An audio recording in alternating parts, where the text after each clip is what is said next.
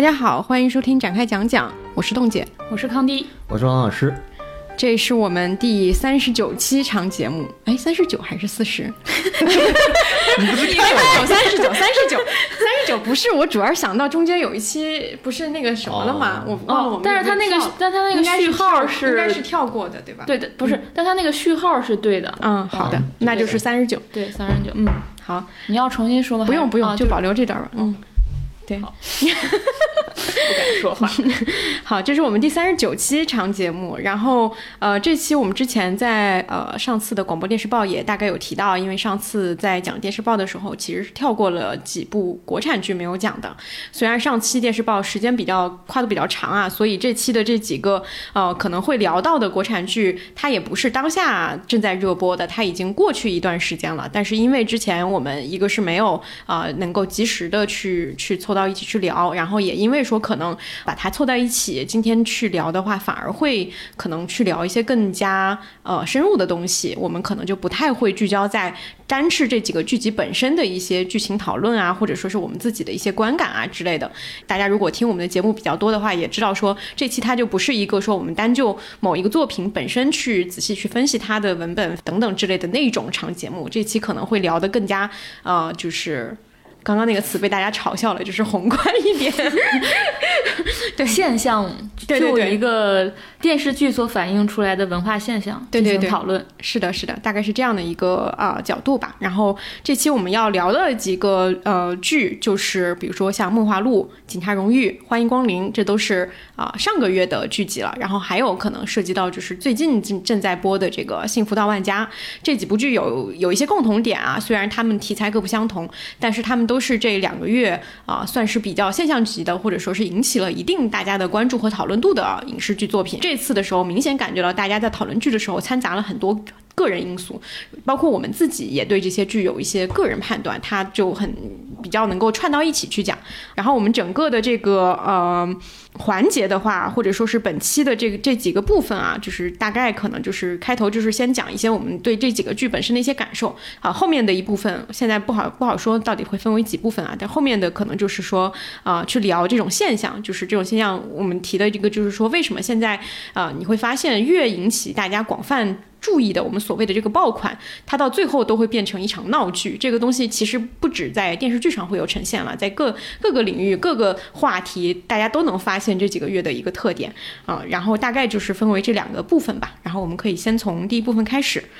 呃，我先说一下这几个剧，因为它播放的时间都正好有一点就是顺序的嘛，那个东西。然后我我其实最有意思的是，比如说我看《欢迎光临》的时候，我最开始其实是有点期待的，因为它这样的一个演员阵容，然后包括正午的制作啊等等，就是一开始就觉得说是一个应该是一个蛮轻松的一个剧，包括它的预告也是这个风格。但结果看看了以后。就很难受，就是他在里面的时候，你会发现那个故事本身那个核你不太能够认同。他讲的是一个呃，就是一个男主角他怎么样追到自己女神的这样一个故事，你会觉得哎，为什么到了今天还会再讲这样的故事？就是他为什么在今天讲这个就是男主角跟广场舞大妈那条线的时候，也是有一点比较难代入的。就整体没有一个是没有在时代上有什么特别新的一个一个一个东西，另外一个就是感情观就做的比较的陈旧，让人无法代入。你就会发。这第一第一个就是说，我想看一个呃比较高兴或者说是比较欢乐的一个喜剧的普通人的故事，但结果没有能够达到这个预期。然后就是应该就是《梦华录》，然后《梦华录》出现的时候也是我当时的体验也是，就是前几集的时候，其实我还挺惊喜的。我因为我是一个不怎么看古偶的人，然后就觉得是比较能够就是上头的，但结果很迅速，大家都知道，因为一个众所周知的原因，然后那个讨论，然后包括自己也也觉得说。男主角进入了感情确定的那个阶段之后，后面的东西就变得比较没有吸引力了，然后这个又迅速的下头了。然后《警察荣誉》也是，虽然我整体全都看完了，但是一直都处在一种非常大的一个。就是情绪的一个割裂当中，就是一方面你又觉得八里河里面的这个生态非常的可爱，然后大家又非常的呃，就是演员又非常好，但是又方另一方面你又会深深的质疑这种啊所谓的温暖和这种人情到底是不是在现实生活当中也存在，也是处于一个割裂的状态。然后到幸福大万家的时候，我也是，虽然我呃目前为止。只看了三集多，就是哎，这个话说出来又要被 观众说了。我只看了三集多，但是我们有主播看到最新进度。然后呃，我我看我我有一点难追看下去的一个原因，也是在于说我很难在这部剧里面找到跟我自己现实的一个联系。然后我就会发现说，从这几部剧串到现在的一个观看的体验，就是呃，从今年忘了是几月份开始啊，到现在去看剧的时候，你很难不带着自己的一个，一个是预期，一个是很难不带着自己跟现实生活活的一些反馈，然后去想要在这个剧里面找到一些呃，不管是投射也好，或者说其他的一些东西，但你会发现最后都落空了。其实一个问题就在于说，第一，我们今天打开电视剧的时候，是不是感受到了一种负担？这一点是不是阿康之前在那个就是也我们我们私下也有聊过这一点嘛？你可以讲一讲你的这个感受。嗯，那主播先先来。汇报一下这个看剧的进度，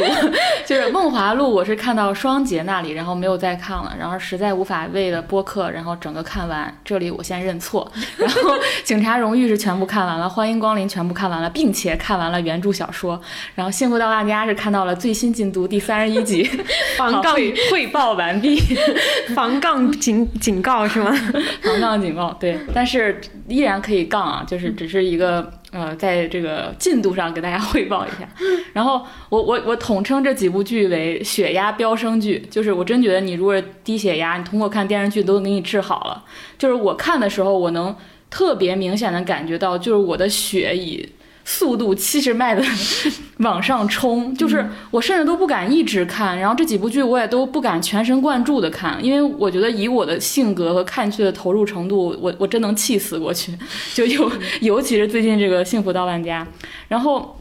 我想说的一个点是，就是你会就是现实，就是我看剧的时候，我会有一个非常强烈的感受，就是现实刺痛了屏幕，现实穿透了屏幕，向我冲过来。电视剧刺客 就是这个意思，就是我觉得我完全无法现在躲在一个虚构的世界当中去享受那么一个故事，而是无时无刻我不觉得现实是跟我坐在一起观看的，然后现实成为了我评判这个虚构故事一个非常非常重要的尺度，重要到我无法忽视它，然后我无时无刻不再把它跟现实进行比较，它是贴合现实、违背现实，它对现实是不是进行了粉饰、重组、颠覆、讨好、迎合，我都会注意到。这些部分，然后你很难去完全的享受一个虚构。然后你比如说。《幸福到万家》和《警察荣誉》有一个共同的编剧，就是那个赵东林。赵东林，对他们一个是见到书记就跪，完全的卑躬屈膝；一个是见到警察就怕，然后里面的人民无法无天。你就觉得这两个剧做的对比，你就觉得咱们社会弹性太大了。就像毛尖说的，完全能吓死川普，就是就是。同样的人民，完全截然相反。包括我们的社会，每天在女女明星微博底下留言，都是恭喜姐姐恢复自由，不要靠近男人会变得不幸。但你打开电视剧，何幸福说：“我嫁给你，就就一辈子认定你，然后我要辞掉城里的工作，跟你回家。”这种割裂感，我不知道当代观众如何面对，如何处理。就是，呃，我觉得以前我们也面临这样的问题，包括以前有很多很多剧，它都是有一个呃现实的尺度在那里，但它没有大到让你完全的无法忽视。但我觉得现在到了，你跟你的你跟现实一起坐在沙发上 看电视剧，就是你完全无法忽视它，然后它还不停的在那儿发弹幕，嗯，不停的跟你说话，以至于你完全没办法全然沉浸在你自己的那个状态当中。这是我对这几个剧的一个。整体的整体的感觉，对，嗯，我觉得我们感受都差不多吧。我觉得我失去一种能力，就是沉浸式看剧的能力。就以前看电视剧也好看电影也好，就是沉浸式的嘛，你可能不会想太多。但现在出现一个很矛盾的点，就是。如果这个剧跟现实世界没什么关系，我不太想看。嗯，但如果又有关系呢，我又很烦躁。对，就是它就是很矛盾。就比如说一个完全可能跟现实世界没有什么关联，比如我们之前提到的那个风起龙溪，嗯，大家又会觉得，哎，那这个跟我有什么关系呢？可能只有粉丝或者觉得这个影像很好的人，他他才去看这个东西。但比如说像《梦华录》这样，《梦华录的》我的观看体验是分两个阶段的。嗯，第一个阶段就跟动物姐差不多，我一开始看我觉得挺好的。就是就像大家说的那个，他的服装啊什么，呃，包括恋爱的部分，都是相对于以前的这种古舞古舞剧的提升都很高嘛。但王老师肯定没有上头这一说。不是，我从来没有上头过。对，跟大家介绍一下，并不是贬低这部剧，我任何一部古舞剧或者什么都没有上头这种体验。嗯，然后呃，第二个阶段可能就跟热搜差那那个阶段差不多，比如说到。突然，我其实跟大家不太一样，可能热搜上是双节的问题。我是看到那个国之鹰犬的时候我崩溃了。对对对，我说这不是胡锡进说的吗？我心里想，他好像是康老师发的微博还是什么，我心里也就这么想。就你，就自称他已经自己被认，自己认定自己都是鹰犬了。你你的女朋友会告诉你，其实是这个明之爪呀，国之鹰犬。就你可以这么解释。我想，那胡锡进太开心了。就我这个就是觉得，哎呀，这个突然意识到，就是咱们的那个电视剧对男的还是好。那我作为既既得利益者，我觉得生活在这个电视剧里边真的挺好的，就这么都能被人照顾到，你知道吧？作为一个男的，就就我当时发微博说，就是你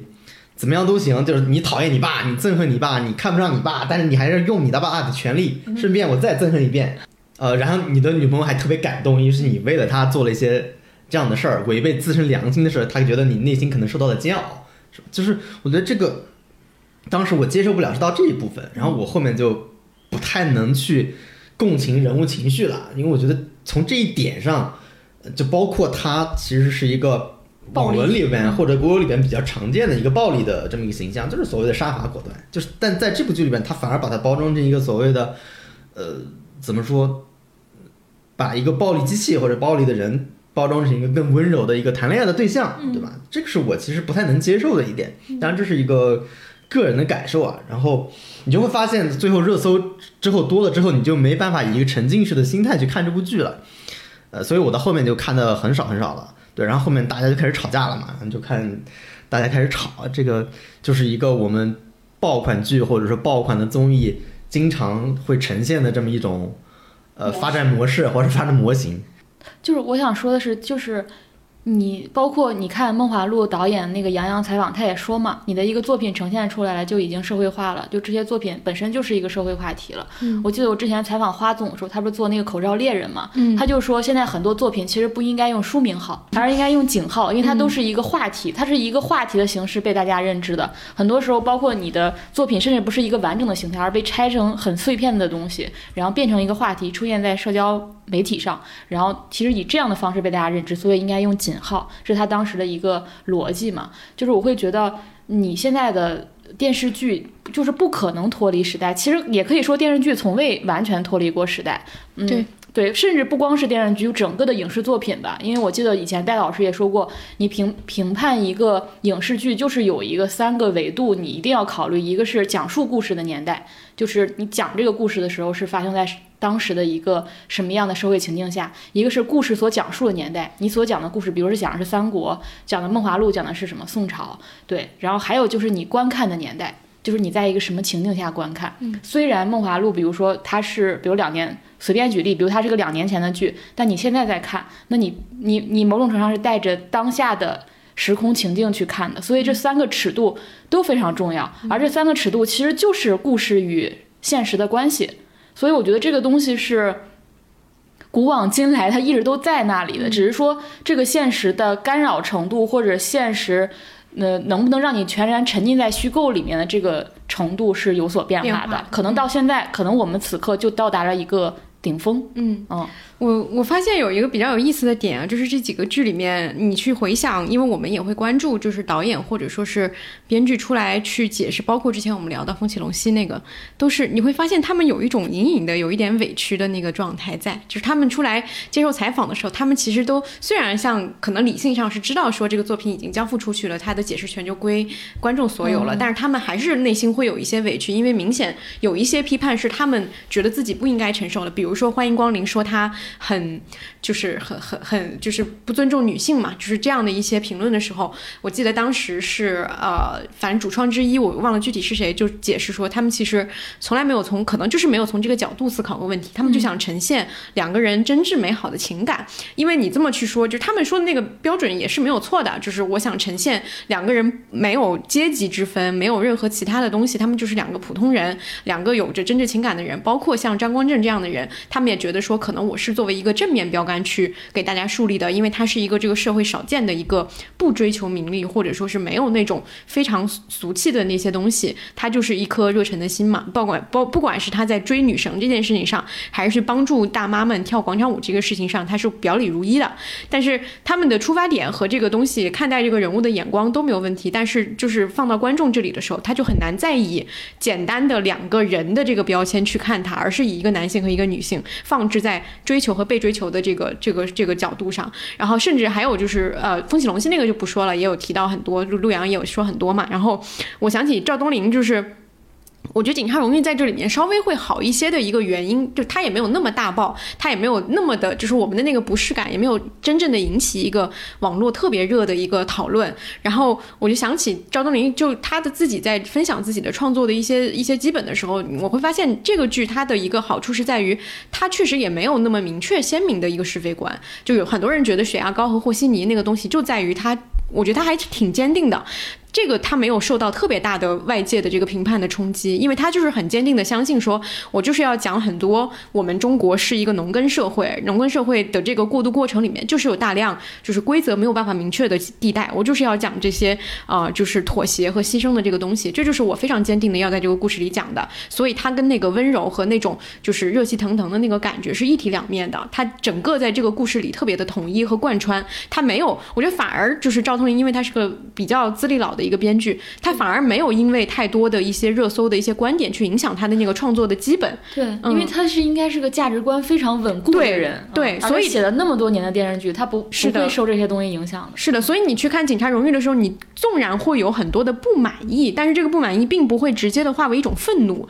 愤怒在于说你明确的感受到了对方有一个与你相反的价值倾向，但焦东林的这个价值倾向反而它是一种比较复杂的。虽然你可以说它复杂的有些保守，但它是复杂的，所以你会一定程度上也觉得说也可以接受，这是一个跟你一样的想要呈现复杂多面的，只是他的倾向会更加保守一个人的态度。对，这是我觉得警，而且他《警察荣誉》也有一个好处，就是他没有在里面过多的触触碰到两性议题。就虽然有呈现啊，虽然有女警有这些东西，但他不会特别的明显到，就是我去浓缩在一个爱情故事里，或者说是一个婚姻故事里。像《幸福在万家》为什么会这样？就是它是一个大女主剧嘛，你必然会对它有一个更高的一个性别期待。但是在警察荣誉里面就比较的这个问题就没有那么凸显，所以它整体表现我觉得是能够在现实和这个你所谓的代入上融合的稍微好一些的东西，所以这个也其实挺明显的，就是在于说，呃，创作者。你你你其实也可以觉得有一个引申，就是创作者不在这里面，呃，有所表达，其实也不行。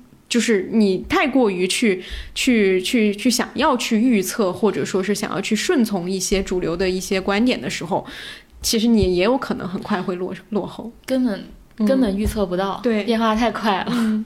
是的，就是我对比了那个《欢迎光临》的原著小说和那个电视剧嘛，因为他们中间是隔了七年，小说是一五年写的。然后你对比，你会发现他已经做了大量，就是说符合这个时代设定的东西。因为在原著当中，张光林有各种非常猥琐的，可以说是猥琐的心思，对这个女性的各种凝视也好，嗯对她的身材，然后对他的各种的幻想也好，就是他会写的非常非常露骨。他把这些东西其实都删掉了。但是它整个的框架主线你是不可能改变的，因为它删掉是为了避雷，是吧？是那种心态。对。嗯但是你发现就是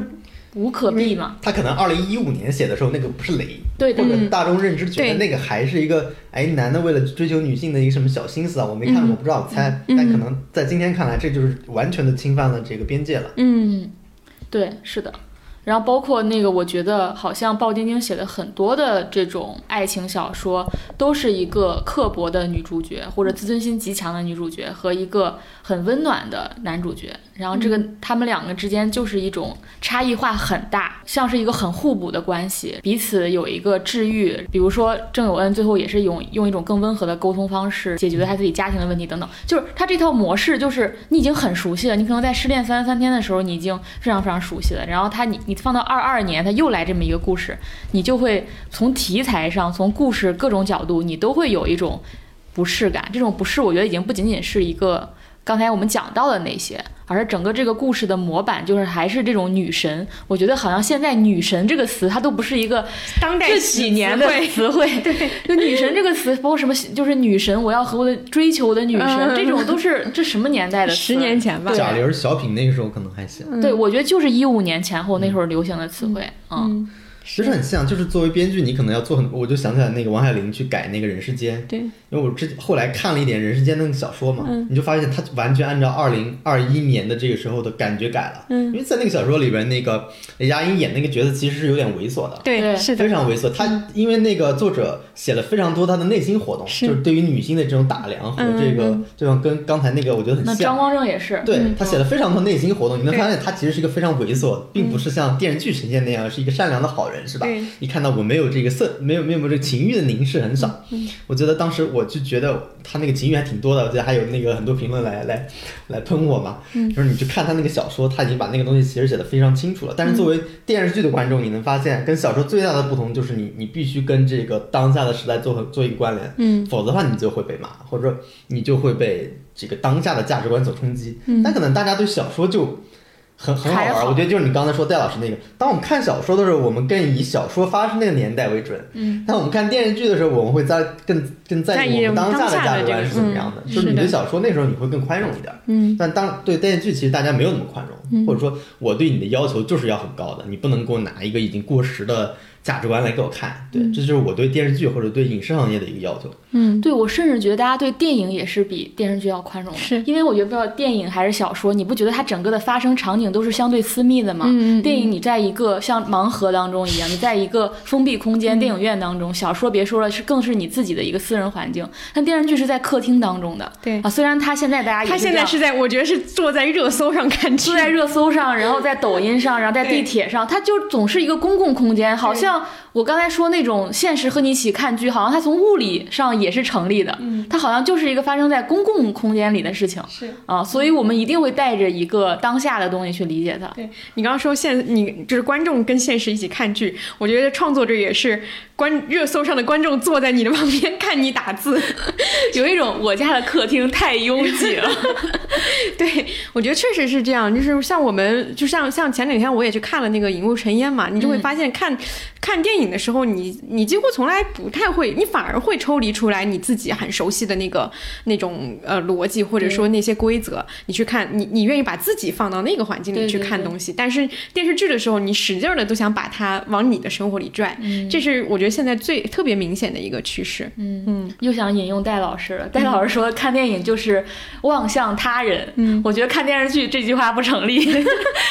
看电视剧时刻在望向自己。对，看电视剧说你怎么不看看我？就是对我觉得这个这个特别那个什么，就是你发现你当你批评一个电视剧悬浮的时候，就是你怎么不看看我有多惨，对吧？你看到那个电视剧里面开始谈恋爱让你受不了的时候，你就说我都没有男朋友，你凭什么谈恋爱？就是可以无限引申这个东西。确实是这样的一个感受。我我是想在这里找补一句，就是因为我刚才我我是为了像个段子一样去说什么一个见到书记就跪，一个见到警察就怕，我是想去做这种对照。但某种程度上，我是能理解说他写赵丽颖这个角色没有离婚嘛，嗯，因为他写他离婚了，可能是一个更顺应。我们想法的一个思路，嗯，但是我也知道可能会有人说，比如说在农村，好多家庭妇女是很难做出这个决定的，然后有很多现实的元素，她可能不不能像城市的女孩一样，她很快，比如她在城市里工作了几年，她迅速她的女性觉醒都就是像火箭一样马上完成，她可能只是一个一小步，可能她还处在。女性主义初级阶段，对，然后她做那样一个选择，某种程度上我能理解，我也能理解很多现实当中的女孩是那个样子的。但是我想讲的是，为什么我们又无法接受？我们一方面知道这个是现实当中存在，比如说刚才我们讲的很多东西，可能是现实当中已经不存在了，但有些是现实当中存在，你依然无法接受。这个就是有意思的地方。那个，我们那天就是有一次我们在开选题会的时候，哇，这个话说出来，感觉我们好专业。我们那天在聊的时候，聊到说，就是今年其实你去细数今年的一些就是电视剧上的爆款，我们会想说，哎，今年的爆款里面，呃，比如说像开年的有开端嘛，然后后来有人世间，对，这两个我们在电视报或者说长节目都聊了。然后你到现在发现这些爆款的时候，你会觉得，哎，突然有一些不一样，就是至少开端的时候，我感觉没有太多。因为这个价值观割裂而吵架，就是他最多是你，呃，就是所谓的拖沓呀，悬疑做的好不好啊，等等这些东西。然后人世间的时候，虽然也有一定小小的一些争议，比如说包括女性里面的女性形象啊，周蓉、郑娟等等，但我觉得那个也都没有特别的，就是广泛的所谓形成鲜明的两派，大家只是在。讲自己体感的喜欢或者不喜欢，但是到了现在，你会发现每一部剧它的那个感受和体验，基本都分成了一个鲜明的一个一个一个态度，尤其是就是我觉得性别观念在里面起到了很大的一个一个东西啊。然后，嗯，我们就那天就在讨论说，那到底现在我们还会不会有？就是所谓的一个又是爆款，然后又让大家都喜欢的，或者说绝大多数人都喜欢的作品。我们那天用了一个比喻，就是说还有没有一个作品是能让大家坐在一桌上吃饭的？因为坐在一桌本身你那个容纳度要够大。第二就是能在一起吃饭，就说明大家虽然有不同的观点，但是也能继续把这个 气氛还是不错的。对对对，就是大家以前感觉在讨论爆款的时候，都还是气氛比较昂扬，虽然有一些零星的批判，但是它都不会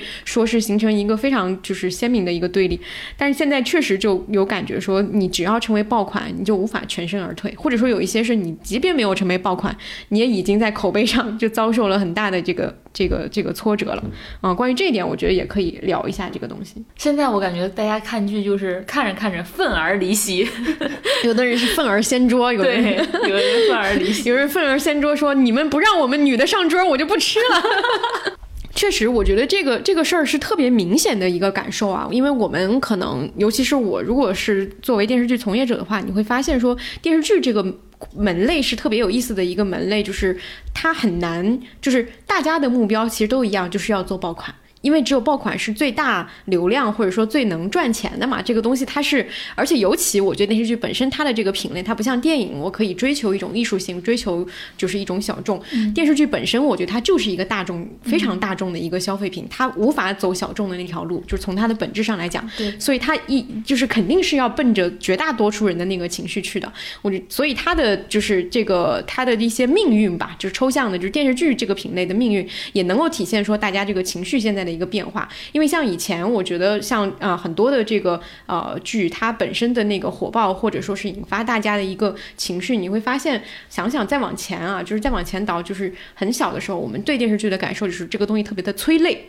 或者说它里面的那个爱情特别的动人，就是全是这样的一个很极致的，就是说我要么就是调动你你的你的悲伤情绪，要么就是让你向往这里面的这种爱情观啊等等，就是非常纯粹很极致的。我们今天再去看以前的那个电视剧的时候，它都其实是一个很单一的一个情绪的一个产品，但到后来的时候会发现。他追求的就是里面的这个主角，他要足够的亮眼和强大，尤其是某一段时间可能大女主类似这样的东西，它其实也反映就是说大家可能更想要看到这个剧里面的人物想要成为他，或者他有一些让我觉得我现在没有办法去去成为的那个部分，他就已经到了说我们现实生活里的人，他可能已经有了一个更高的追求，只是我自己达不到。我希望就是你给我看的这个主角他是能达到的。然后我觉得到了今天，就是说这个电视剧已经有点变得像是一个。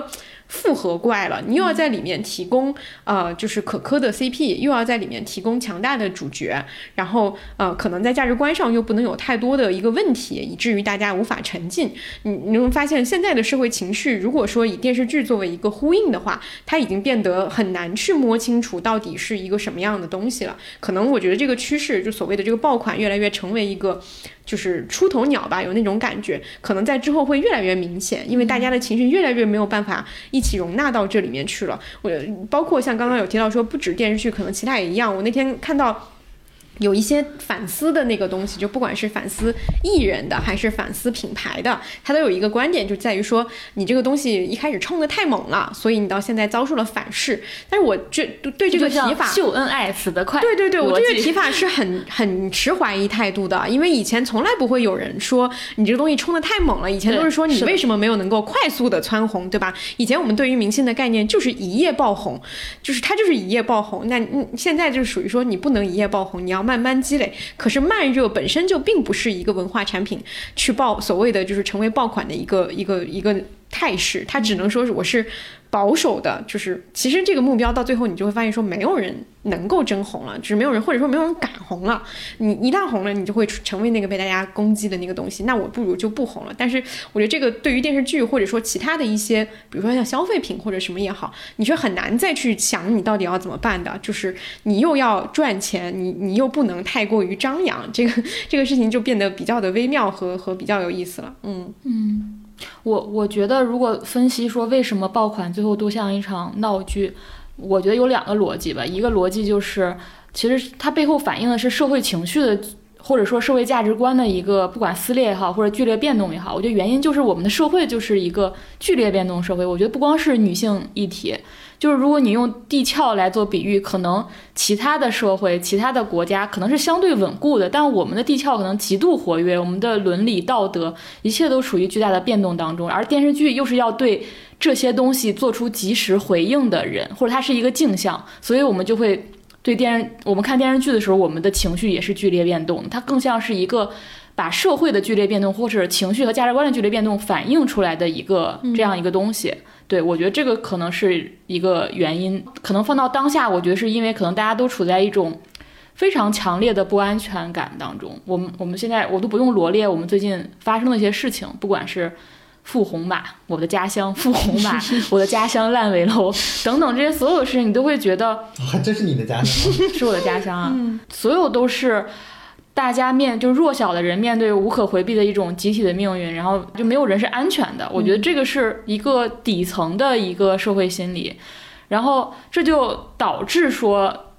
呃，我们上期播客也讲了，在最后那个人分享也讲了，导致说我们的很多情绪容易在一个大熔炉当中发酵，并且无无有所指向的对象可以被指向的东西。那电视剧当然是一个非常容易被指向的一个东西。我觉得这个是一个原因。另外一个我觉得很大的一个原因，导致为什么就是爆款成为闹剧，我觉得是因为我们现在的社会的逻辑不是事实逻辑，嗯，是传播逻辑。就是你会觉得舆情这个东西以前是一个很专业的词汇啊，舆情这个东西它现在作为一个工具，它是被泛化使用的。就什么是舆情或者舆论呢？其实它就是一种大众心理的聚合，就是我们所有人共享的一种。大众心态的势能，这个定义是一个经常写新闻评论的宋师傅写的。这个我觉得他说的非常对，就是一种势能。你想，它是有力量的。然后，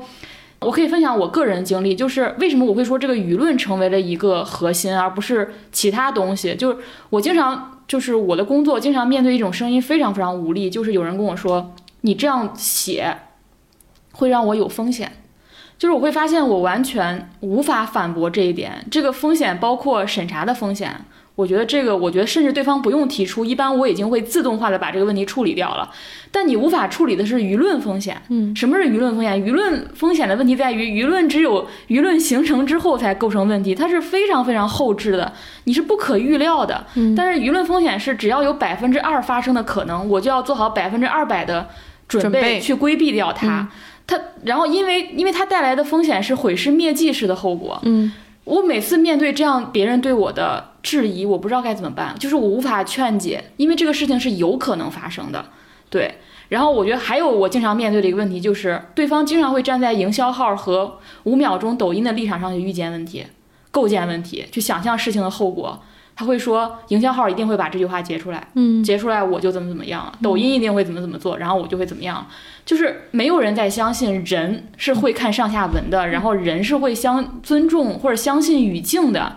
或者相信人当个人是可被接受的。他会用最大的恶意来揣测人，以及揣测你这篇你的文章或者你做的一个什么内容产品对他带来的一个后果。他会删掉我认为他最圈粉的地方，嗯，因为我觉得他最圈粉的地方就他最像人的地方，就是他一切的暴露他的欲望，暴露他的脆弱的地方，但这些地方总是。对他们而言都是危，不是对他们而言，是对我们所有人而言，这就是危险的东西。所以，我每次写作的时候，我都会想，我是不是给别人提供了更多的靶子指向这个人？所以，我觉得这个是我我当时还发了个豆瓣儿呢，我说你如果写一篇稿子，你可能耗费你的耗费精力是用三百 KB 来计算，那你处理一篇稿子的整个前后事务就是三个 G。就我想说这些整个我自己的经验，我想说一点就是电视剧是同样的，这是这是写一篇小小的文章可能面临的一个舆论风险，它已经现在能看文章的人已经那么那么的少了，它可能面临舆论风险。那你想想电视剧呢？嗯，那电视剧从这个演员的这个咖位排序。到这个什么定妆照、海报，再到整个拍摄当中，他的人设、这个剧情，就是它比一个文章的复杂维度多了不知道多少重多少重。然后他被他可能他面对的又是也有营销号，也有抖音，也有整个这个舆情的风险。就他是我刚才举那个例子，可能是最小的一个单元结构，那剧可能是 N 个，所以他面临那个问题就是这样的一个背后的这样一个传播逻辑。这个传播逻辑你无法抵抗。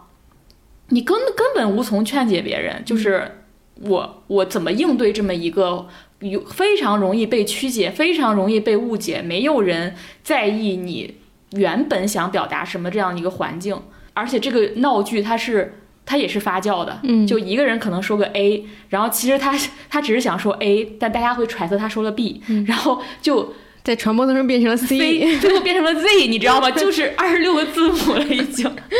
这就是我觉得最大的问题，就导致你最后就很像一个闹剧。他最后已经完，为什么刚才你说那个创作者有时候有点委屈？嗯，他那个委屈某种程度上我能体谅呢，是因为这后面的整个这个发酵过程确实脱离了他原是原来的文本。对，因为他就是一个舆情的逻辑和传播的逻辑在处理这件事情了。嗯。对，这个是，而且确实脱离的，就是也也不仅仅是脱离，可能是脱离的有点远。你可能一开始预计它会有一个走向，但是没有想到它会到这样的一个程度。我觉得也是超出预计的。我觉得你刚刚说那个点是，就是说观众为什么会耗费？我刚刚在想的就是观众为什么会耗费这么大的一个精力去投入到这种多维度的解读当中，也是比较有意思的。就是你你设想我们预设我们看一个作品，或者说是对一个东西的一个态度，就其实是你喜欢就看，不喜欢就。算了，对吧？你不太会说去以一个非常强的，或者说是非常带情绪化的一种方式去对他进行批判，或者说赞美，这都是我们不太会做的一件事情。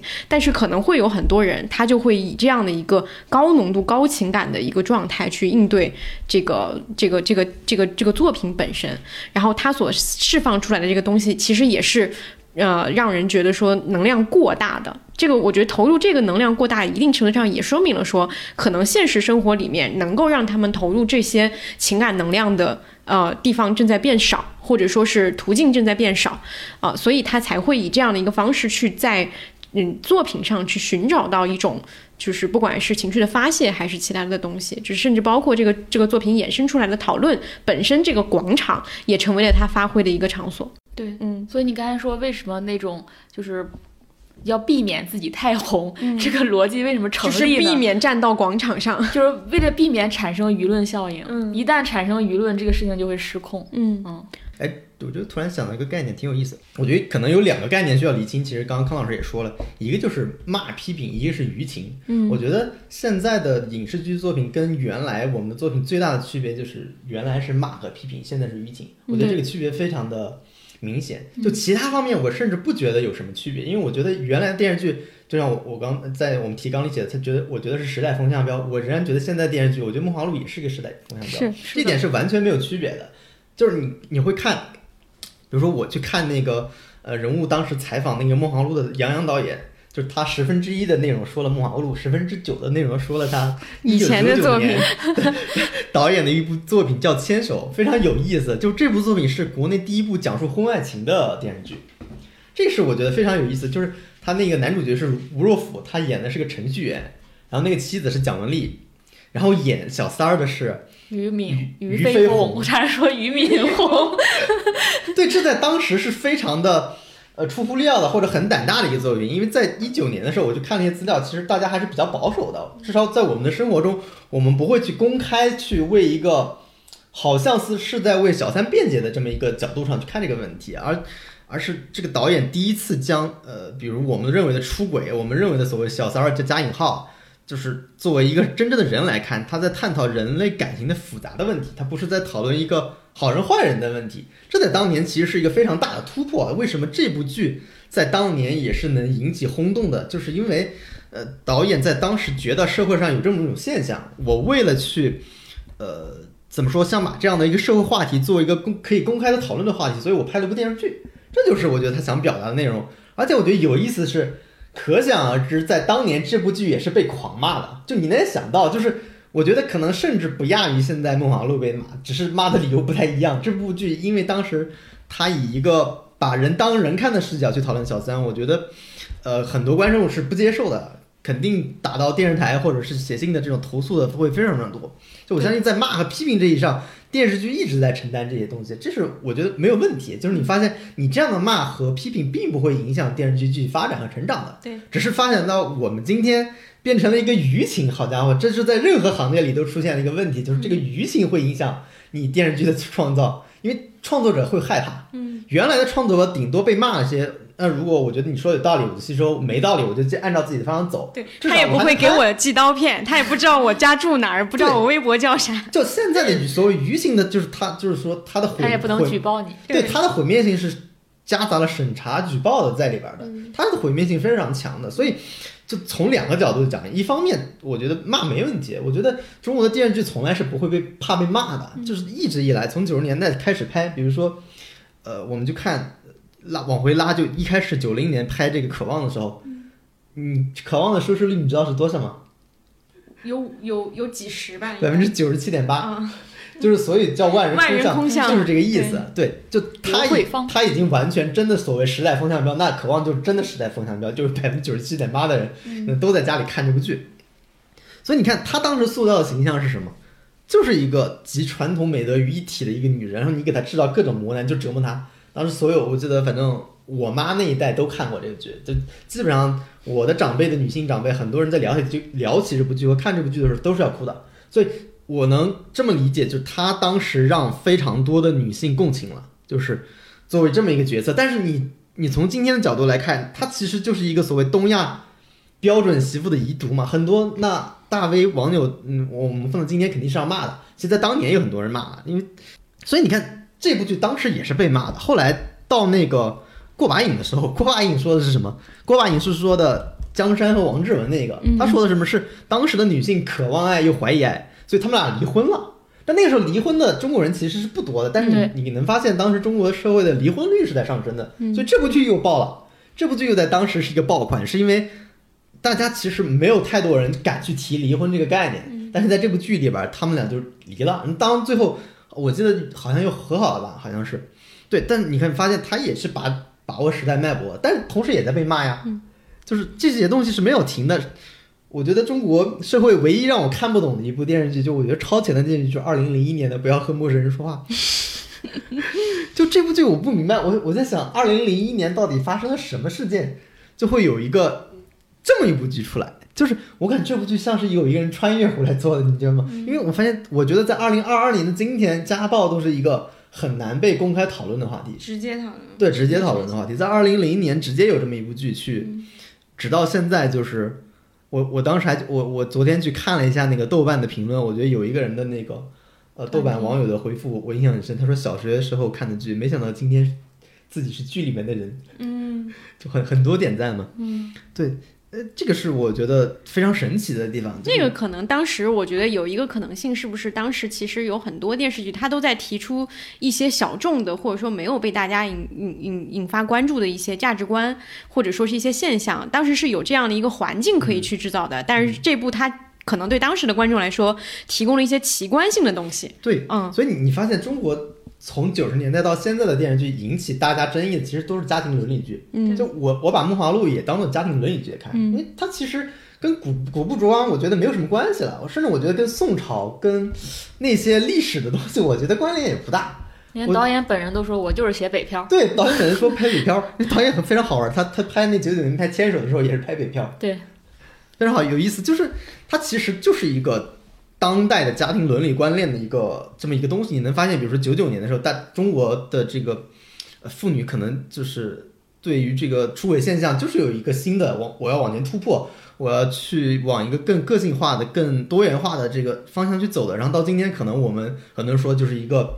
所谓的，比如说从梦华录来讲，它其实是回归了一个传统保守价值嘛。它其实跟我们现在现代女性对于女性权利的那种诉求它其实是有个矛盾的嘛，它其实这两个矛盾的争议，在当时可能就是对于小三这个形象和你为什么要把这个小三形象作为一个把它当人看的这么一个矛盾，就是我觉得社会中始终存在两种矛盾，嗯只是从从我们今天看，可能线性的角度来说，我们是往我我觉得是我们是往回走，但有的人可能觉得前进了，是吧？可能他觉得双节才是现在的一个更先进的一个东西，但是对吧？在当时来说，就会有特别多的这样子的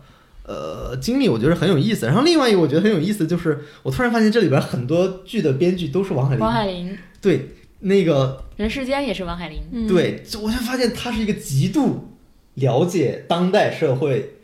会什么东西引发关注。你看，他是一个九九年能能写《牵手》这样的剧，他是写一个小三剧。他在他在二零零四年写的《中国式离婚》，后来还写了《新结婚时代》，对 中国式离婚是什么？是那个陈道明和蒋雯丽演的，就是中国式离婚里面又变了。就中国式离离婚里面的那个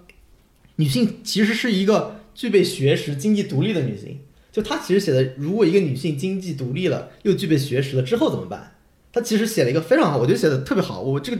这个片子我印象很深，我我应该快上大学之前看的，就是他其实发现，你发现蒋雯丽那个角色其实已经非常在我们现在看已经独立女性了，但她其实还受父权影响，就是她要求陈道明，你说你要从公立医院转到那个私立医院去，你要多挣钱，就是他还作为，比如说作为男人还是一个家庭的主体，就是男主外女主内嘛，是吧？就是他其实还是在那个父权阴影里面这么一个东西，但是以比以前比刘慧芳的时候已经进步非常多了，就她代表了那个时候二零零四年的时候女性对于电视剧的要求就是。哎，我们现在经济上独立了，我们应该怎么办？因为原来刘慧芳经济也是不独立的嘛，对吧？就是这是一个我觉得特别有意思的地方。然后你到今天，然后到今年的人世间，你发现王海林又去，我觉得特别有意思。我觉得这个价值观又回归了。你因为那个他其实人世间之前有很久没有写这种剧了。嗯对，因为我我觉得那个《梦华录》跟《人世间》其实都是非常保守的剧。我觉得郑娟就是不是一个很典型的回归保守的一个女性形象。对啊，，当时我们就说刘当时我们讨论的时候还讨论了刘刘慧芳慧芳，对，就你发现一下子回到了呃一九九零年的渴望。嗯就你发现，哎，其实这个东西已经出现了挺久了啊。我觉得到《梦华录》，大家可能真正的才开始讨论这个问题了。但这是从电视剧的角度来说，你能看到整个一个时代。比如说，我们可以从家庭伦理的角度讲，也可以从女性主义的角度讲，它是一个流变的过程，已经非常清晰的显现出来了。就回到刚才的问题，就是，是吧？他，我觉得我们这个社会或者我们的电视剧创作者是真的不怕被批评的。我觉得最最怕的是被举报，尤其是举报管用。这个我才是觉得对，所以所以我觉得骂很正常。我觉得我甚至觉得《梦华录》真的是一部不错的作品，因为它就是反映了时代。嗯你时代的很多人真的就是这么想的，然后另一拨人想的就是我的更现代的女性意识价值观，它两个就是存在一个冲突了。对对，那其他的剧，比如说我们曾经应该有的剧，我们想象中这个剧可能是在一个更现代的家庭剧里边出现的剧，但是我们好像没有办法实现了。我们在一部古装剧里边，甚至是一个他一开始是为了走这个可能有点发糖的路线的这么一个古偶剧里边，我们就看到了这个现社会现象。呃，我觉得是一个出一个这个出现是必然的，就是电视剧它始终承担的这个责任，这个是没有变的。唯一的就是我们刚才讨论的这个，呃，它我觉得这已经不仅仅现在电视剧行业了，就是所谓舆情的这个东西已经干扰到所有行业的一个正常的发展了。嗯就是它会变成一个怎么说？呃，我觉得我们很多骂战陷入到一种循环嘛。呃，就作为创作者来说，我们就会说，嗯，我们审查很多，然后什么东西都写不了。然后呢，观众就说：“那赖我喽，你咋不提国内编剧其实写不好是吧？都怪网友，都是网友的错。好像你一想，好像也不是网友的错。那到最后，每个人都觉得很委屈，每个人都很义愤填膺，是吧？我们现在盛产义愤填膺，呃，就是这个，我觉得才是真正可怕的地方。就是我们的讨论其实是到一个层级，你就发现发现大家发现那个核心的点，你就没有办法讨论了。它是创作者的问题、创作者的问题，还是观众的问题，都不是。你能发现都不是，那就是一个所谓的创作自由的问题，所谓的大环境的问题。但是这个大环境大家又不会去讨论，嗯，大家只会互相之间骂。那我们怪我了。骂谁？怪我了，对啊对，我们作为不同的身份角色，怪我了。所以我们作为评论者，我们的屁股在哪儿了？我们一方面，呃，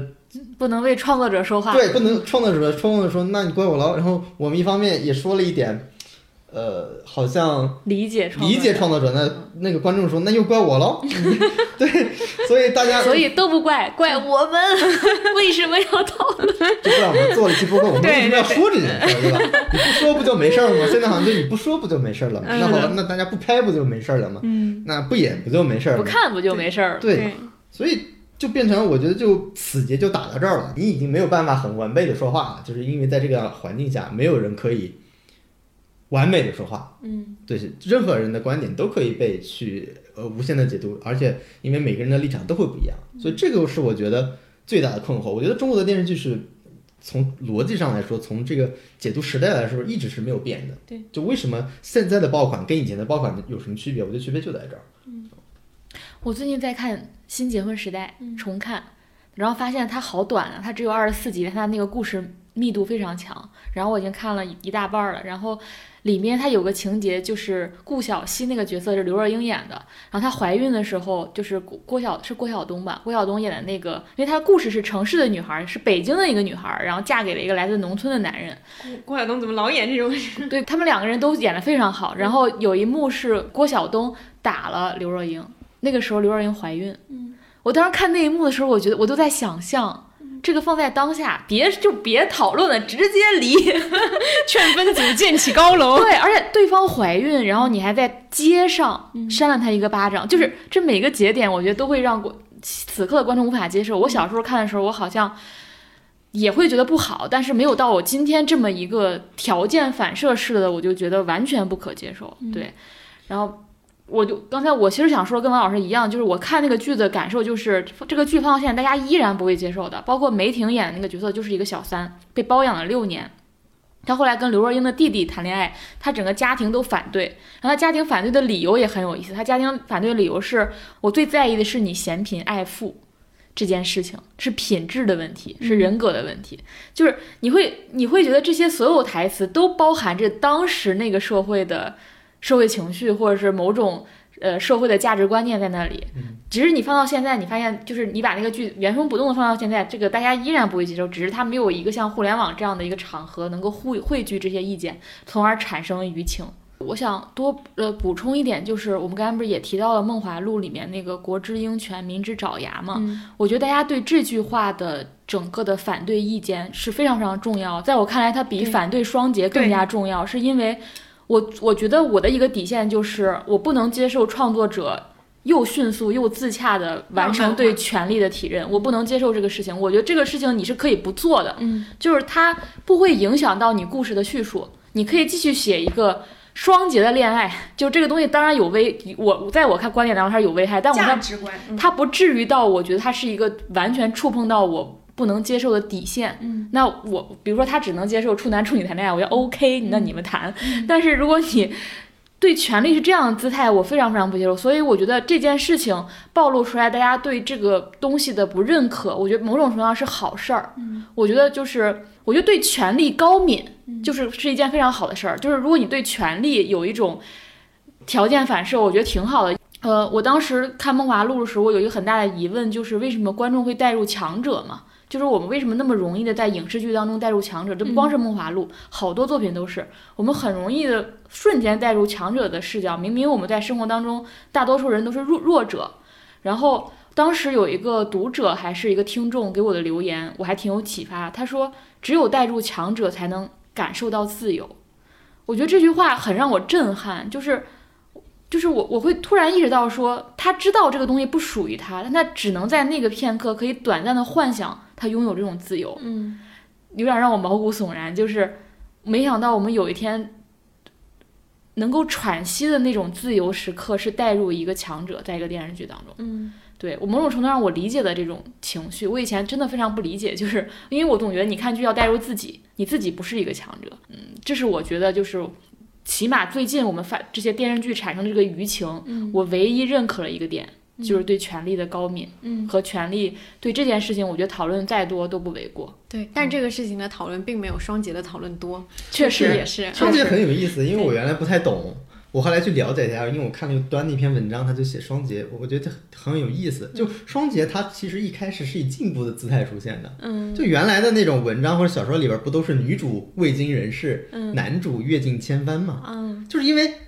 通常男性，比如说他的性经历非常丰富，或者感情生活非常非常丰富，其实是一种魅力的体现嘛。但女性通常说洁身自好才是一种魅力或者真正价值的体现。就当时出现双节，是因为大家会觉得为什么只有要只只有女性被要求是呃那个纯洁忠贞的，为什么男性不行？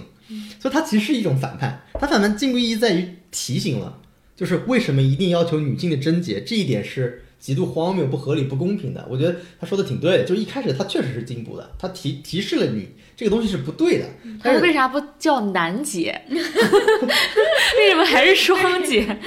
不彻底。它有好几个方面，比如从进女性的现在女性的观点来说，我们肯定要求说纯洁这个是提法，或者要求贞洁这个事儿就是一个封建的一个传统的事儿，我们本来就不应该要求上，对吧？这是一种走向。还但是它的走向就是。呃，说我要求男的，我觉得也理解，在文章或者影视剧里边要求也可以了。就虽然在现实生活中这是完全不太可能的，但它确实是有进步意义的。就是呃，但是我觉得他提醒的这种方式就是用荒谬打败荒谬，魔法其实这样，对，他其实用荒谬的，因为他的那个解决方法也是很荒谬的，只是说我觉得大家都别有。我觉得这个好处，双减好处是什么？就是我不用改变什么。对，就我作为女性来说，我其实还是在这个父权体制下，但是父权突然幡然醒悟了。嗯，父权觉得我也应该退一步，我们都退一步。对，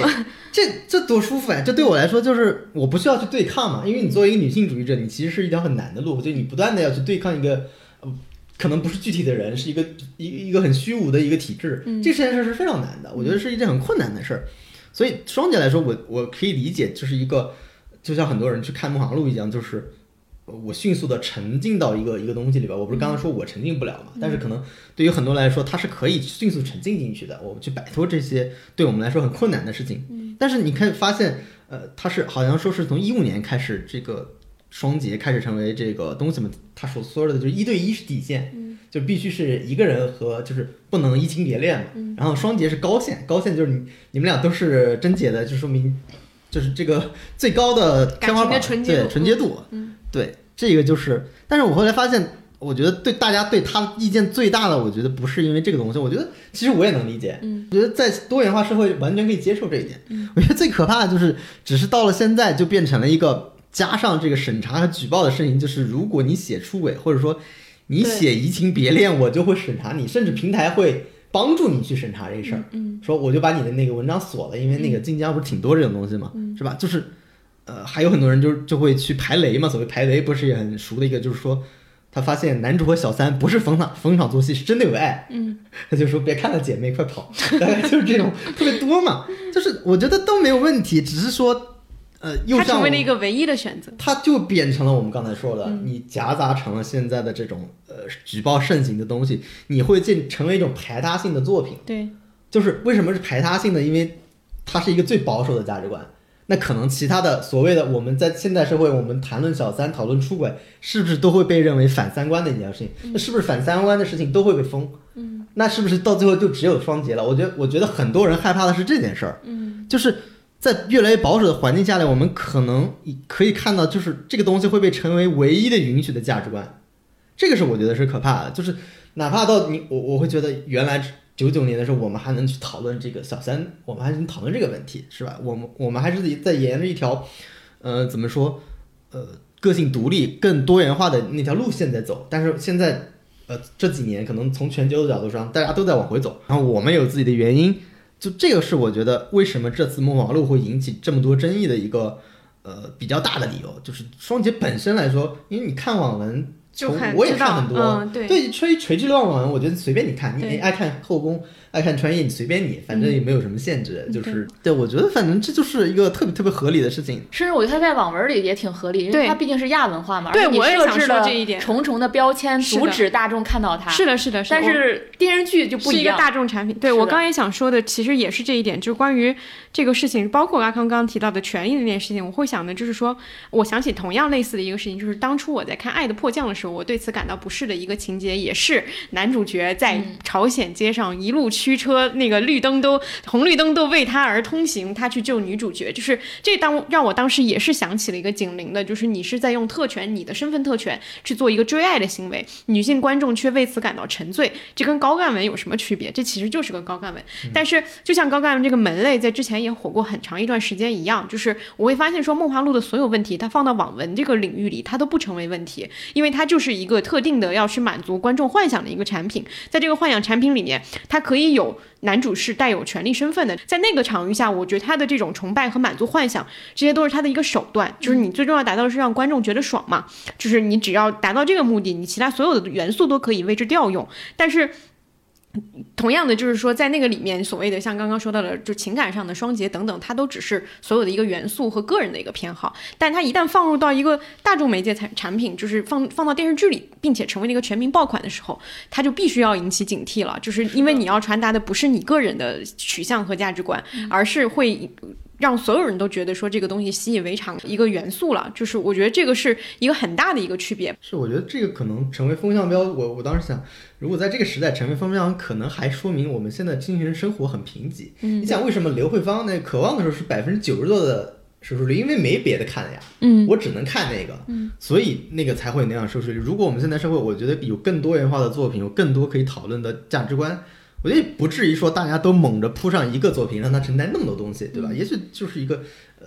过两天我们就讨论别的了，或者怎么样。我我觉得还有一个感受啊，就是刚刚王老师说那个，它其实是一个典型的，就是所谓的良性循环。就是当一个市场里给出的这个选择足够多的时候，我们其实就不那么聚焦的去揪着一个那个所谓的道德问题去反复讨论。还有一个就是说。你会发现，如果说一部作品它本身具有良好的一个创作者自己稳定的一个表达，还是说其他的一些东西，你能看到它有一些进步的东西提出来，那这个东西如果在后续没有东西跟上的话，它就会单独的只只被视为是一个作品看待。就比如说像迷雾剧场。那个时候的作品，就是它其实可能能，就是有点像是把那个口子开一开的话，那可能之后也会有更多有一些就是价值观上能够去做一些灰色地带去探讨的东西。但一旦这个东西后续没有再继续跟上，那它就只被凝固为一个作品本身，对于它所带来的那个前进和先锋的那些东西，就不会有再有人继续讨论了，它就只是一个。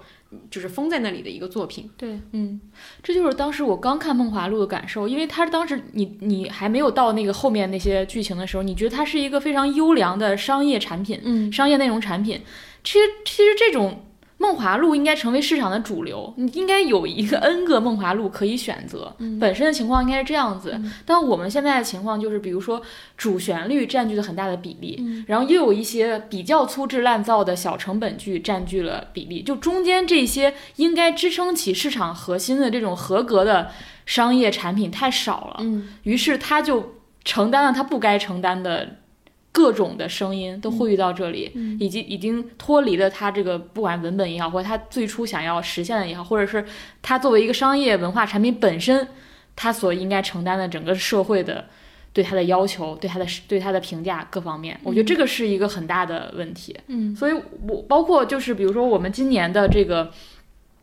我们来来如果来梳理今年的爆款，其实。人世间就是一个主旋律，对吧？然后那个开端它是一个类型剧，但是我觉得现在我想讲的一个呃，想分享的一个点，就是我觉得可以以电影为例来说一说这种，因为我觉得电影可能是一个比电视剧更往前，在我们这个社会阶段当中，可能更往前的一个。风向标。今年春节档的时候，我们当时采访了那个就狙击手的编剧嘛，然后他也在大学里教那个电影，然后他就提出说，其实不应该再叫什么主旋律电影了，应该叫新主流电影。他就认为说，新主流电影就分为三个阶段，第一个阶段大家都很熟悉，就是当时我们看建国大业呀、建党伟业这些，就是它就是主旋律的意识形态加上工业制作，然后群星荟萃，就是各种明星都来。这是第一个阶段，现在已经过去了。现在大家基本上不再拍这种东西了。第二个阶段就是《中国机长》《中国医生》《我和我的祖国》这种，就是也是明星，然后也有重工业，但是它加入了一点点类型元素。比如说《中国机长》，它某种程度上它是个类型片，对吧？你完全可以看成一个就是空难的一个灾难片去看。然后它故事性很强，然后又有娱乐性的叙事方式，这是它第二个阶段。他说第三个阶段是什么类型的？咱们现在处在第二阶段和第三阶段的这个过渡时期。他说第三个阶段就是纯粹类型片，但是我的背后的整个这个意识形态，我会采取这个主流意识形态。就举个例子，比如说像《狙击手》，它这个战争片，完全是个战争片的类型。但是我为什么而战？我的命题是什么？我的主题是什么？那是一个国家的意识形态在背后。那它就是整个的包装类型，就是就是一个类型片，就是一个商业核心的内容产品。我的疑问啊，你刚才讲的时候，我的一个感受就是。如何去定义所谓的主旋律？因为我记得就是刘和平有一篇文章嘛，他就是讲说呃顺应历史转型，讲好中国中国故事。他举的那个例子就是说日本的大河剧，嗯，大河剧是历史剧，然后也是日本现在电视剧里面嗯就是一直常青的一个门类，包括他们的晨间剧。就是其实以我们的视角去看的话，那个都非常主旋律。就是我讲的是我们的历史历史故事里面的一些非常正的一些呃精神观念，然后我讲的是一个非常勤劳的一个女主角怎么样去撑起这个家庭，或者说振兴这个工厂。他讲的都是非常正的这种故事，所谓的正。但是他我觉得理解从这个维度上看，它也是一种主旋律，但这个主旋律是文化的主旋律。嗯，如果说这个东西它表现的所谓的是文化的，就是基于我们就是中国长长久的历史以来的一些文化主旋律，我觉得这个它作为一个类型存在是没有问题的。对，没有问题，因为嗯好莱坞就这么干的。对啊，因为嗯好莱坞就是一个背后是一个美国主流价值观，嗯就中国也这么做也是没问题的。嗯但你知道，我们一定不是只这么做，对对这 就是问题。嗯嗯，对，它还是排他性的问题。就如果比如我们社会上一定会有一部分的呃这个份额，大家会去看《山海情》，会去看《觉醒年代》，我觉得是非常好的。嗯但只是说，除了这个剧以外，就像为什么贾樟柯会说给中国电影一个确定性的环境，我觉得这是非常重要的。就是你是不是除了这这些东西，别的我不能拍了，嗯还是说我集中所有力量，我以后只拍这个，或者你你给我的暗示就是，比如我设立一个新的剧组，拍到一半，你你告诉我这个不能拍，我只能去拍《山海情》，我只能拍《山海情》一二三四五六七，是不是只能这样？如果是只能这样，这就是一个不确定的，这就是一个确定性环境。嗯确定性环境就是我只能拍《山海情》，那我就拍。嗯那不确定的环境就是指我不知道我除了《山海情》，我是不是还可以拍别的？嗯这就是一个不确定性的环境。嗯所以我觉得麻烦的地方就是在这儿。就，是它可能并不是呃谁对谁错的问题，最好多元化的就是你有我也有啊，这就是一个是的比，较好的东西。你你爱好这个你就拍这个，你能力在这里你就拍它，你能力在一个很小众的非主流的东西你就拍非主流的东西，就是这可能是一个更。呃我们传统来说，最觉得是一个比较好的良性发展的一个空间，那只是说这种空间现在又不存在了。从理性人的角度，我们肯定会找一个就是投入产出比或者投回报更确定性的项目去做嘛。如果是在行业里边，就只有这个项目是比较确定性的，那我钱肯定往那个地方投嘛。如果我我的何必去找一些确定性很少，然后商业回报又不高的项目去做呢？那在一个我们假设一个好的环境里，是不是有可能有些项目这个商业投入并不高，但是从艺术角度来说，它的也许它的这个进步性会实验性角度会很高，那会不会有导演去做？这就是一个好的良性循环的角度。比如我我感觉可能韩国现在是不是有点那个意思？如果你在一个有钱的情况下，我可以继续做我传统韩剧，我可以做奈飞韩剧，我可以做一些更实验性的东西，也会有。这样是不是一个更可能会带来良性循环的这么一东西？我不知道呀。对。另外，我们刚才不是分析了整个这个舆论环境嘛？那在这样一个容易产生舆情的创作环境当中，你主动向主旋律安更安靠拢全的地方靠拢。你你是一个非常自然的选择，因为那嗯是一个安全的选择，是一个有确定性的选择。嗯嗯，原来导演和编剧的创作，他其实是为了突破一些东西在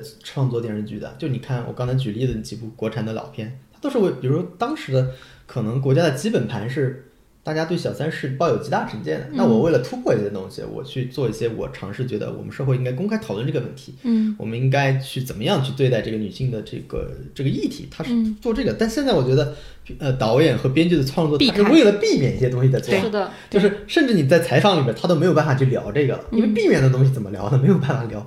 但突破的东西你会聊很多，就你参考人物采访杨洋导演，为什么突过去的东西能聊那么多？因为他自己我记得他说的也挺好的，就是他说，我觉得我就做了一件对的事儿，就做成了。为什么？他花了三年卯足劲做这个牵手这个项目，就是刚才我说的，就是把这一个社会议题变成了可以公开讨论的话题，这就是他呃为什么要去做这个项目的理由。但现在比如说他做《梦华录》，那他的你看这个《梦华录》整个创作意识就是，我为了避免一些东西，我设置了双节的东西；我为了避免一些东西，我设置了一个什么什么东西。就是你能看到这种创作上的妥协或者东西是非常多的。它整个我觉得整个创作逻辑已经被改变了，就是你要么主动改变，要么是无意识被改变。这个东西我觉得会给内容上带来非常大的影响的。对我觉得这个也是，就是之前一段时间我的一个感受啊，就是我当时觉得比较，嗯。难受的一点就在于说，因为我们我相信我们可能秉持的价值观是，你会相信说那些东西是对的，比如说你你你会相信说情感观上一定要就是更多元、更开放，或者说是呃你对于权利的态度吧，刚刚有提到的，就是你是你是相信那个东西是一个所谓的进步的一个方向，或者说应该去达到的一个目标。但是你会发现，不仅创作者有一些创作者他没有，就是他跟你不一样，我觉得这都是都是可以理解的。但你会发现更让你难受的是，大部分观众也都并不这么认为，就是大部分的观众他也认为说我应该。呃，就是我的那个价值观也应该更加保守，或者说是我并不相信那个东西。那这个时候会给你带来一个极大的一个困扰，就在于说，那我相信的是错了嘛？就是是不是我们才是错误的那个人？我之前有一段时间会有这样的一个一个困扰，就觉得说，你你有一种价值观被摧毁的感觉，因为大部分人并不跟你站在一起，且看起来有更越来越多的人站到那那样一个相对偏保守的一个一个阵营里去。但是刚王老师说那个很比较对的，我觉得也是一个就是倒推的一个影响，就是以前的时候。我们是认为说，我们的目的，创作作品的目的，不仅是要表达一种明确的价值观，且这个价值观是应该跟主流有所区别的，是因为我们坚信说，主流的那个东西它有一定的我们认为不合理之处，我们可以把它提出来作为一个议题讨论。我觉得现在就已经确实出现了这样的一种倒置，或者说是一种就是不太呃跟以前完全不一样的一种创作方式吧。我们是绕着那个东西走的，我们的目标不再是去提出一个观点，我们是很害怕。提出一个观点，对，我觉得其实非常简单。就我原来创作，我是我首先面对的情绪可能是勇气，嗯，那现在我面对的情绪是恐惧啊，嗯，那这就对创作来说，它就是完全两种不同的东西了。那他创作的东西自自然也是两种不同的东西，那他被观众所评价自然也是两种不同的东西。那我们从恐惧中能获得什么好处呢？观众从一个创作恐带有恐惧创作感的创作者中得到是什么？那可能就是我们现在要的。回归保守价值观，因为恐惧就是带来保守价值观突破，天然就是需要勇气的。我们去呃去面对一些呃桎梏的东西，更传统的东西，更保守的、更更镣铐的东西，这是勇气所面对的。那现在从一开始就这个东西已经失去了，就是没有人开始想着我要去呃突破一点什么东西。然后因为所这个代价，所有人都在潜意识里面或者是明明面上的意识里面都说这个代价我们是不可以承受的。嗯，那自然就会带来这样的结果。至于后面的结果，我觉得已经是一个。注定的结果就是大家怎究竟怎么吵，然后我们现在看，因为从我的角度来说，我其实非常理解很多创作者，就包括大家骂《梦华录》，我觉得就有些去骂也毫无必要，因为我当时做了一个假设嘛，如果在一个平行世界里边，如果《梦华录》他写的不是双节呢，他会不会被双节党举报到下架呢？嗯，他说对呀，比如说那个湖南那个那个浪姐里边做那个星星点灯。如果没有改那个歌词，会不会被举报？就如果没有改，因为我们现在骂的是他改了。OK，那如果没有那个平行世界里没有改，会不会审查？会不会有关部门来？会不会节目又被下架了？然后那时候大家会不会又会说你怎么不改呢？所以这两方，我觉得这是一个。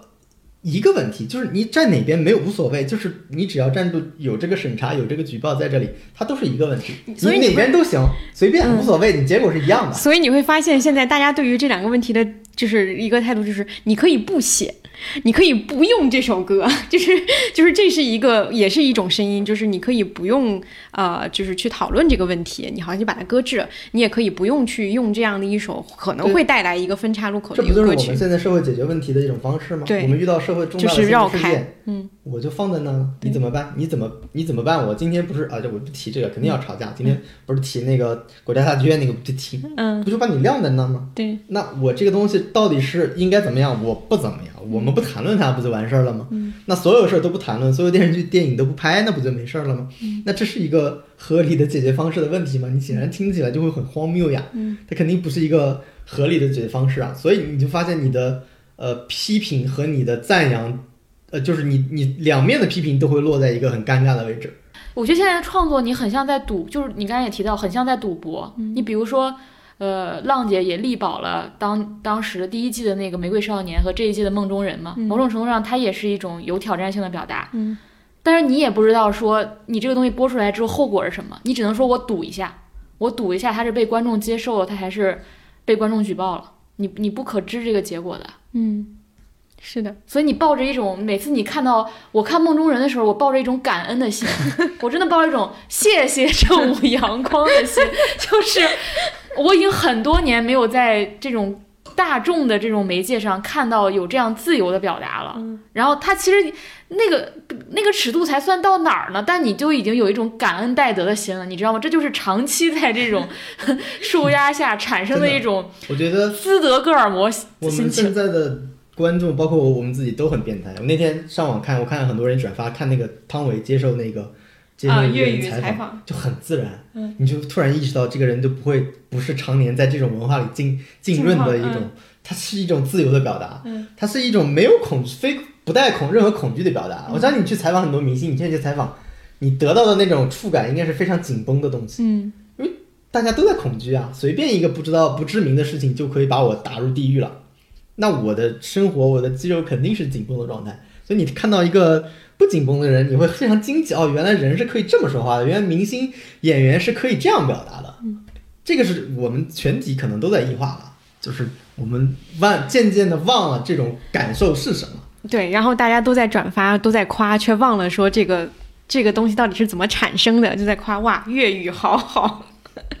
对，就甚至有时候我我我写完一个文章，我会知道说什么什么东西是敏感的，然后我就发给对方，然后对方说没事儿，那个发吧，我就会感恩戴德天呐，我就会想说，我要不要提醒他这里可能有风险，然后可能会成为你被攻击的一个靶子。我有时候我真会有这样的心情，因为你了解这个舆论是什么样，你不希望，尤其是你你你知道他是个非常真诚的人，你不希望他的真诚带给他带来的是伤害，你真的会有那种我要跑去提醒他。我真的跟我编辑发生过这个对话，我说我要不要去告诉他说这个可能有问题？然后编辑对我回复说他是公众人物，他应该接受，他 应该接受。哎，你到今天，你到今天，你也已经发现说，就算他是公众人，公众人物，就算他是一个大众产品，他有时候也承受了太多他不应该接受的东西就。这就是就是所有人都在这里面就是变形，对就没有一个人是舒服的。对，就没有一个人是受益者吧？我跟你这么说，对我觉得，呃，另一个我想提的就是，我感觉到最近，尤其是能感觉到大家的时代情绪发生了变化。比如说五年前，大家可能还记得咪蒙老师那个时代，大家的情绪是焦虑嘛，因为那个时候他被说成贩卖焦虑嘛，也有很多公号专门做贩卖焦虑的。但你没发现，呃，今年或者这几年，大家时代情绪明显变成了愤怒。内卷也不怎么怎么不不怎么提不，焦虑了，我们两不焦虑年前的事儿我们已经开始愤怒了。对，就是从我们每一个人已经从一个焦虑到变化到愤怒这个阶段。所谓这个愤怒，就是我们无时不刻的去找敌人，嗯或者找个对手去愤怒。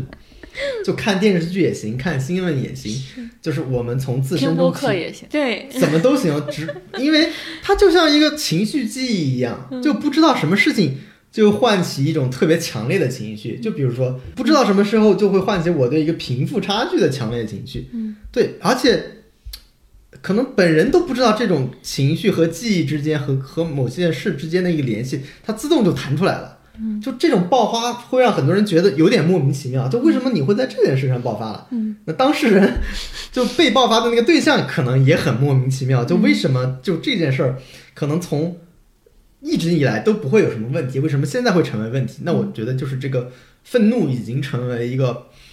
嗯，怎么说？时代关键词。真的是时代关键词，毕竟我我非常能理解，就是为什么大家现在讨论体制非常多。嗯，从这个易烊千玺的事件到呃，我之前记得看了一个综艺叫那个《法医季》嘛，嗯，大家吵得最凶的就是那个有里边有个叫向晴晶，他是不是名校毕业？好像是三本还是哪个专科毕业的。然后那里边的那个教授让他晋级了，而没有让一个学校非常好的人晋级了，就是那个一一整个那个综艺都在吵这件事儿，就觉得不公平，就为什么能让一个学历那么糟糕的人晋级，这是一个不公平的事情。你就发现对对这个东西的愤怒已经到了一个非常大的阶段。我记得前前段时间还有个新闻，就是呃那个是山东吧还是哪去考研，然后录取了第二名，笔试第二名，而没有录取第一名。大家又觉得这里边是不是有黑幕？后来发现，因为那个第二名在本科阶段就发了 SAI，嗯，就是录取他，就是你发现这个东西已经已经是有一个明显的迹象啊，就是所以我们现在的可能竞争渠道特别少了，就是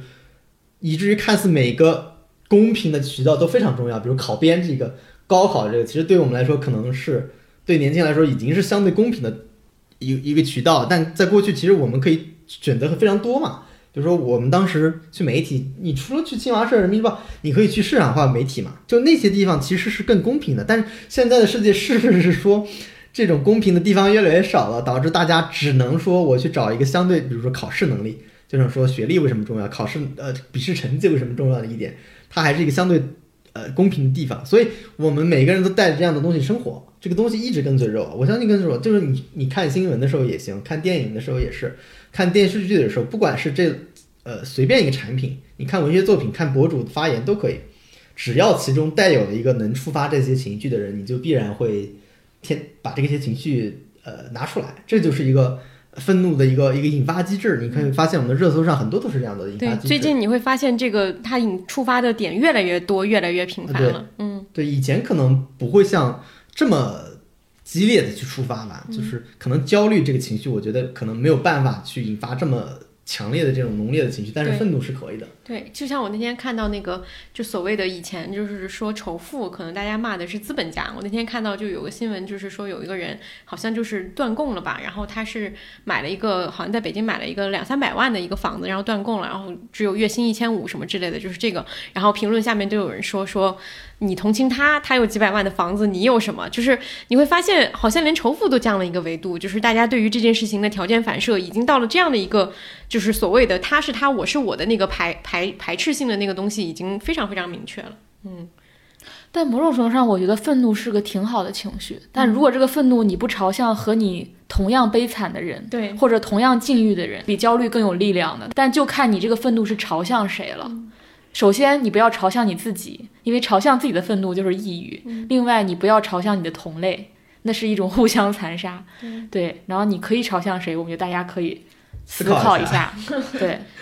另外，我会觉得这种我我某种程度上理解这种愤怒，是我会觉得原来的社会对你是有承诺的，就是比如说。你成为小镇做题家，你知道小镇做题家的未来是什么样？这相当于社会给了你一个承诺。嗯，你寒窗苦读十年，你会得到什么？对，就他是有一个能得到跟别人坐在一个桌子上喝咖啡的机会。确实是这样。但但即使如此，我认了，我认了这个承诺，我为之努力。但有一天你告诉我这个承诺是虚妄的，那你当然会有愤怒了。就是我，我某种程度上理解到这种愤怒是一种这个承诺没有被应允，这个承诺他忽视了我，他欺骗了我。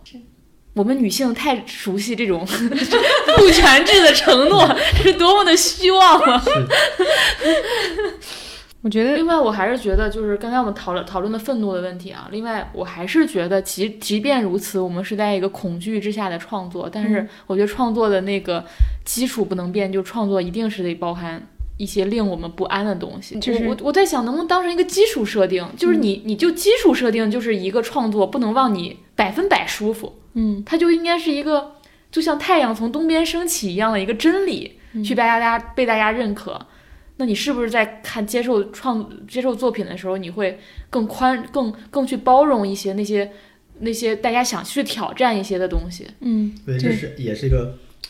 挺难达到的一个，很难，就好像就是要求一个人接纳自己的痛苦一样。对，我天天带着这些痛苦生活，他跟我就是一体的。对，他就是我身上的一部分。他也对于你当时的状况提出了一个更高的一个要求，你你能够容纳，就是你首先能容纳你自己，然后你还有其他的一部分空间可以容纳一些其他的意见。你是处于一个开放的和包容的一个状态。如果你是自己一个很紧、很封闭的，你觉得说我我排斥跟我。不一样的任何事情，那其实那个也很难建立起来。对，是的。对，我觉得恐惧感和不安全的感受，我们现在一个统一的感受，不光是创作者。作为普通人，你的恐惧感不强吗？只是说你没有通过一个创作这种形式外化出来被大家看到。我觉得每个人都会有这样的东西。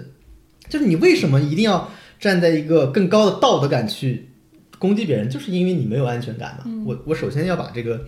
道德感的这个地方需要找到。我我一自己始终觉得电视剧。可能电视剧是个代表，我觉得电视剧爆款就是三种东西，你有的就是爆款。第一个，它提供了情绪价值，就是这是大家这两年谈的最多的，就有情绪价值。第二个就是有身份认同嘛，嗯，身份认同什么？身份认同就是我找到同伴了，比如我们都在看《梦华录》，我们觉得哎，这就是一部好剧，我们有一群人都在这个东西。因为从人的角度来说，他对外是需要被看到、被承认的。那我只有在找到同伴，我才能确认我的身份。那另外一个就是道德感的能力，道德感是一个。我理解道德感就是一个对外打仗的问题，就是我在身份承认之后，我要保证我的安全感，就是我要说这个东西就是好的，你们那就是差的，这就是一个建立道德感的东西。如果这三点都有，基本上你看就是一个会引引引起很大的支持或者赞同的这么一个东西。我觉得可能不光是电视剧领域啊，你说句话，饭圈。你什么都行。对，你说句你你是可能是个大 V 博主，或者你拍拍那个视频的，可能你有这些东西都会达到一个很好的一个一个爆款的东西。我觉得这个逻辑是一致的，就是所谓的电视剧的爆款，所谓那个短视频的爆款，还是一条博文的爆款，都会保保证有这些东西。我觉得就是表达或者批评这件事儿，因为很多时候我们在谈论这个对于这个内容产品的批评嘛，我觉得。我觉得批评真的是无可厚非，就是甚至我觉得是现在上网的人仅存的唯一的一个权利，就这是唯一可以一个改变点什么的力量，是吧？但是，呃，我觉得世界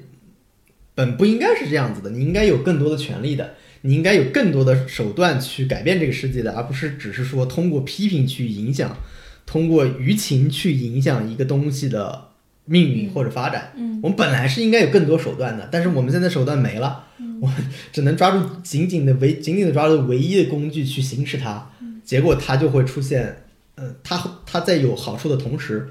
它也会出现很多问题。这就是一个我觉得，呃，从根上来讲都是电视剧之外的东西了，但是你会发现它跟你的生活就是如此紧密相关的一个东西。好呀，我们这期呃，就是从 电视剧入手，其实聊了聊到了很多，不嗯，该聊到的东西，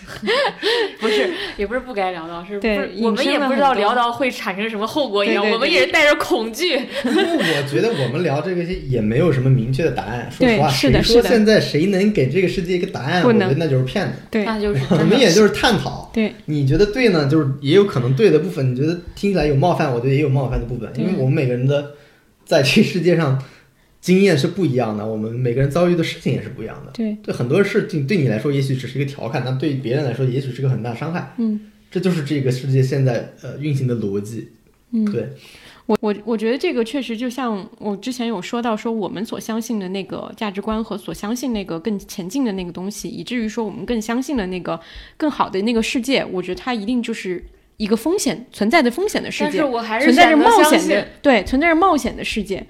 就是就是它一定是有更多的我们需要去承担的责任和和和和和要去冒的风险，就包括像刚刚说到说你在听一个播客、看一个剧的时候，你会被冒犯，会觉得说受伤害，那个是虽然是很艰难的，但是那是我们相信的，嗯，好吧，那我们今天的节目就到这里啦，啊、我们下期节目再见。拜拜。